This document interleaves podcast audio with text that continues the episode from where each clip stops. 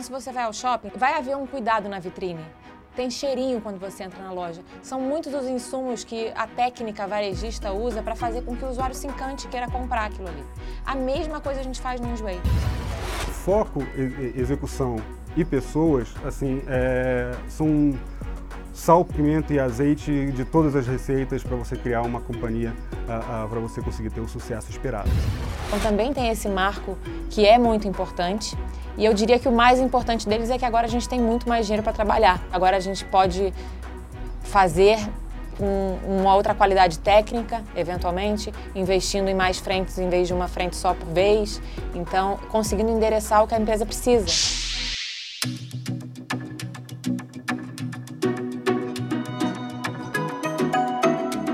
Olá, eu sou Alexia Raine e seja bem-vindo mais uma vez ao Capital Aberto na B3, dentro do B3Cast, o podcast da Bolsa do Brasil. Nesse episódio, a gente vai conhecer um pouquinho mais da história do Enjoei, um e-commerce de moda que estreou aqui na B3 em novembro de 2020.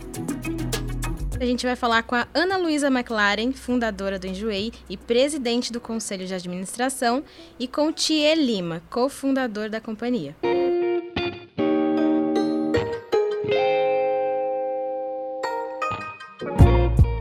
Ana, Thier, sejam bem-vindos ao nosso podcast. Antes de tudo, me conta uma coisa, como vocês definem o Enjoei?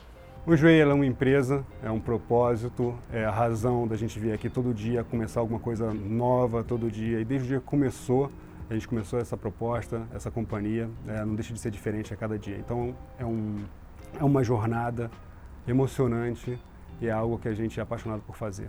Eu, a Ana e mais um monte de gente fazendo isso. Muito legal. E como que surgiu a ideia de criar o Enjoy? A história toda começou quando eu morava junto com a Ana num apartamento pequeno.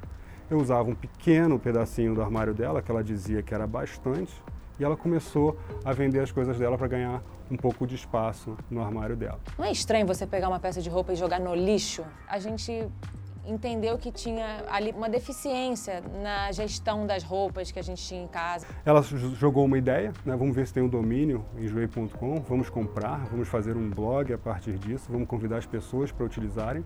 E a partir daquele momento, a gente criou a companhia e do dia seguinte até hoje, a gente não para de desenvolver coisas novas para os usuários e para a gente mesmo.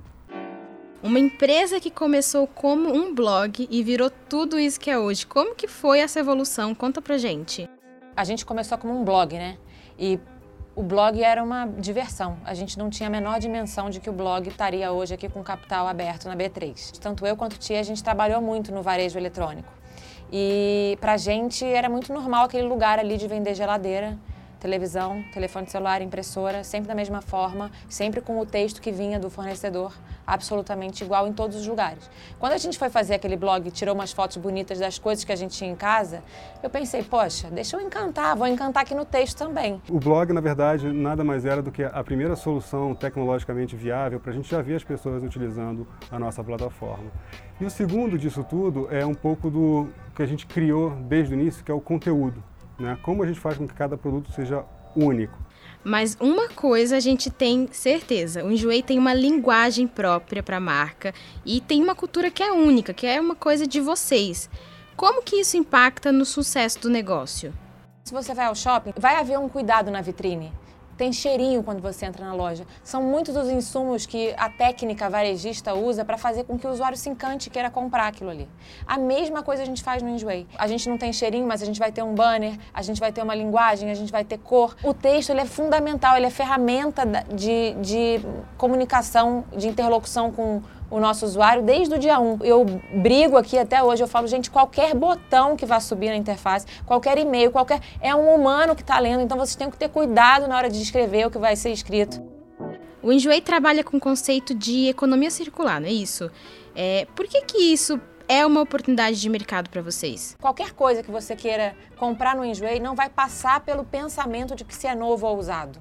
Não faz diferença se é novo ou usado. Faz diferença se é legal, faz diferença se eu quero ter, faz diferença se o preço é bom. E conta pra gente quais foram os desafios que vocês enfrentaram nessa trajetória. Como que vocês lidaram com isso? Uma empresa, ela vive dos desafios que ela mesma cria para o futuro. Né? Então, quando a gente lançou a companhia, o primeiro desafio era criar o comportamento. As pessoas não estavam com esse hábito de vender as roupas é, na internet, principalmente. Depois, no segundo momento, ver os desafios mais práticos, né? como as pessoas, sei lá, precificam seus produtos, como você supera o, a questão logística, como você cria novas plataformas como indo para mobile. E o terceiro, é a gente agora expandir para o Brasil inteiro, quer dizer, ter esse movimento em todo mundo, em todos os lugares do Brasil, de uma maneira muito mais massiva uh, do que a gente tem feito até hoje. Ana, uma empresa de sucesso fundada por uma mulher traz uma visão diferenciada para os negócios nesse mundo que é predominantemente masculino? O que, que você acha? Eu e Tia, a gente conduz essa empresa juntos desde o início. E isso faz com que o Enjoei tenha, portanto, o masculino e o feminino muito bem representados.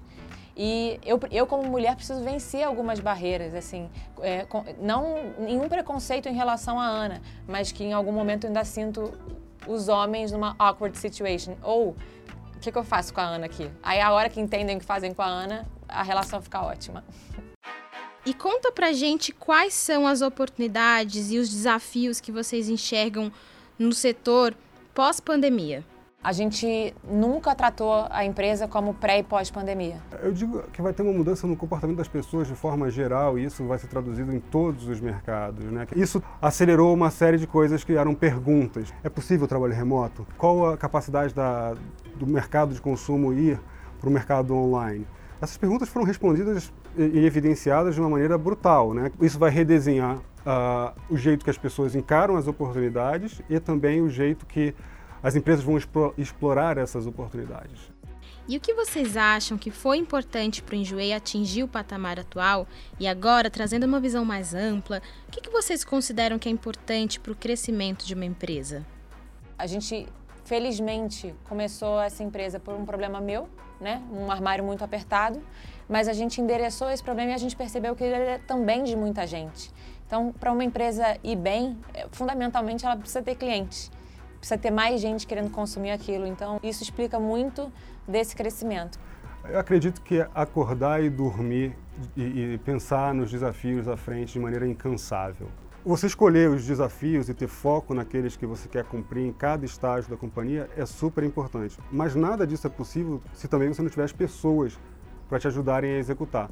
Então, foco, execução e pessoas, assim, é, são sal, pimenta e azeite de todas as receitas para você criar uma companhia, uh, uh, para você conseguir ter o sucesso esperado.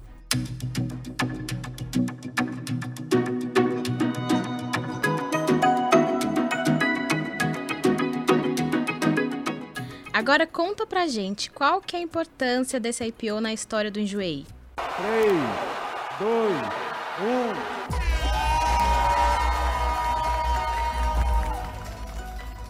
eu nunca fui muito boa de jogo, mas eu joguei Tetris. E quando você zera o Tetris, nem sabia se você que zerava Tetris, sai um foguete no final. E a gente vai tocar essa campanha que o nosso foguete vai decolar. A importância do IPO ela é enorme. Eu diria que tem muitos ganhos num IPO. Então, o primeiro deles é que a gente conheceu um universo novo, é como se fosse uma disciplina nova. Outra, quando você leva a sua empresa a mercado, você conversa com tanta gente que vai questionar, que vai tão a fundo na sua empresa, e você ser bem sucedido no IPO é muito bacana, porque as pessoas estão com você na mesma crença. A gente sempre entendeu o Enjoei como uma companhia quase que pública, né? feito para as pessoas. Nossos vendedores eram nossos sócios, nossos clientes, nossos sócios. Quando a gente é, foi se movimentar de maneira mais intensa para ir para o mercado e acessar o mercado de capitais, a gente olhou para a nossa companhia inteira para ver qual era esse novo marco. E quando a gente forçou o olhar para esse ponto e olhar para esse reinício e para um futuro maior, com expectativas ainda superiores àquilo que a gente poderia estar esperando, foi um exercício muito importante para a companhia. E o resultado do IPO ele só uh, fez parte de uma trajetória que a gente se preparou para deixar ela ser viável. Então também tem esse marco que é muito importante. E eu diria que o mais importante deles é que agora a gente tem muito mais dinheiro para trabalhar. Agora a gente pode fazer com uma outra qualidade técnica, eventualmente, investindo em mais frentes em vez de uma frente só por vez. Então, conseguindo endereçar o que a empresa precisa. E como foi a experiência de fazer um IPO num momento tão diferente, tão desafiador, que é em meio a uma pandemia?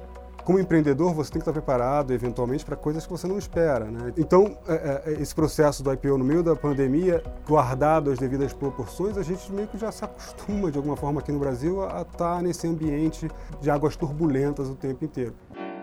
E por falar na pandemia, né, vocês decidiram seguir com a oferta e realizaram várias das etapas importantes do processo, só que de forma virtual. Conta pra gente um pouquinho dessa experiência. O roadshow foi todo virtual. A gente teve que pensar esse processo para o mundo digital. Então, ficávamos eu, Thier e o Yuri, cada um em uma sala, bem iluminados para que as pessoas vissem a gente. Então, tudo, todo esse processo, inclusive, foi cuidado. Dado que o formato agora é esse, faremos dessa forma. Mas foi muito intenso. Praticamente a gente ficou três meses aí tendo reuniões todo dia, muitas reuniões por dia contando a mesma história. Eventualmente começava às 8 da manhã e eu conversei com todo mundo, falei, gente, quando for 6 eu preciso ir embora, eu tenho um bebê em casa. Então, isso também foi bem interessante, eu acho que vale a pena compartilhar, porque você pode se, é, colocar limites e se você tiver uma boa empresa, as coisas vão funcionar, não tem aquela loucura. Agora, uma coisa que a gente quer saber. Os investidores brasileiros e os estrangeiros na hora da oferta, eles fazem as mesmas perguntas ou eles têm preocupações diferentes? Quais que são as expectativas? Existe uma perspectiva de uma diligência mais profunda no detalhe do investidor nacional querer entender o seu economics no detalhe, no desdobramento desse detalhe. Em alguns casos, alguns investidores internacionais eles eram satisfeitos com uma oportunidade de uma maneira mais macroeconômica e não tão no detalhe. Mas os dois, os dois mecanismos funcionam para a gente. A gente gosta de detalhe, a gente ama detalhe, então a gente adora debater detalhe e adora também debater uh, como é a companhia no seu contexto mais amplo. Ana, agora me fala uma coisa, em que momento você percebeu que o foguete ia decolar? não é o IPO que decola o foguete. Quando o blog deixou de ser um blog e virou uma empresa, tinha uma fumacinha de um foguete ali. Quando a gente faz um deploy de uma feature nova para o site ou para o aplicativo e ela vai muito bem, é um foguetinho novo que decola. Mas o, o, o legal deste foguete do IPO é o, é o nível de maturidade que eu acho que a companhia é outra liga. Então, a governança, as entregas, a, o nível de responsabilidade que a gente tem agora é outro. É como se fosse um desafio. É pensar na companhia antiga, pré-foguete, ela de alguma forma ela era mais simples mas menos desafiadora também. E o que, que muda para a companhia depois do toque da campainha? Agora, né, que vocês têm novos acionistas, novos investidores, que acompanham o dia a dia da empresa, que olham mais de perto para vocês, o que, que muda? Um IPO ele deve ser encarado de fato como uma parte da jornada, como um financiamento da companhia para um sonho ainda maior uh, e você poder acessar esses investidores que querem uh, embarcar com você nesse sonho. Você tem que estar mentalmente preparado para conseguir Uh, trazer esses investidores para fazerem parte da sua jornada e saber que você vai ter que ter um sonho ainda maior para eles sonharem junto com você. Você sem sonho não há capital que te leve adiante.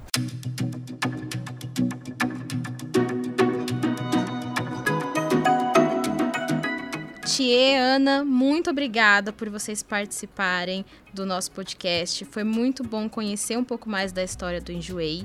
E para quem quiser conferir outras entrevistas com os executivos das empresas listadas aqui na Bolsa do Brasil, é só ficar de olho nos próximos episódios do B3Cast. A gente se vê por aí.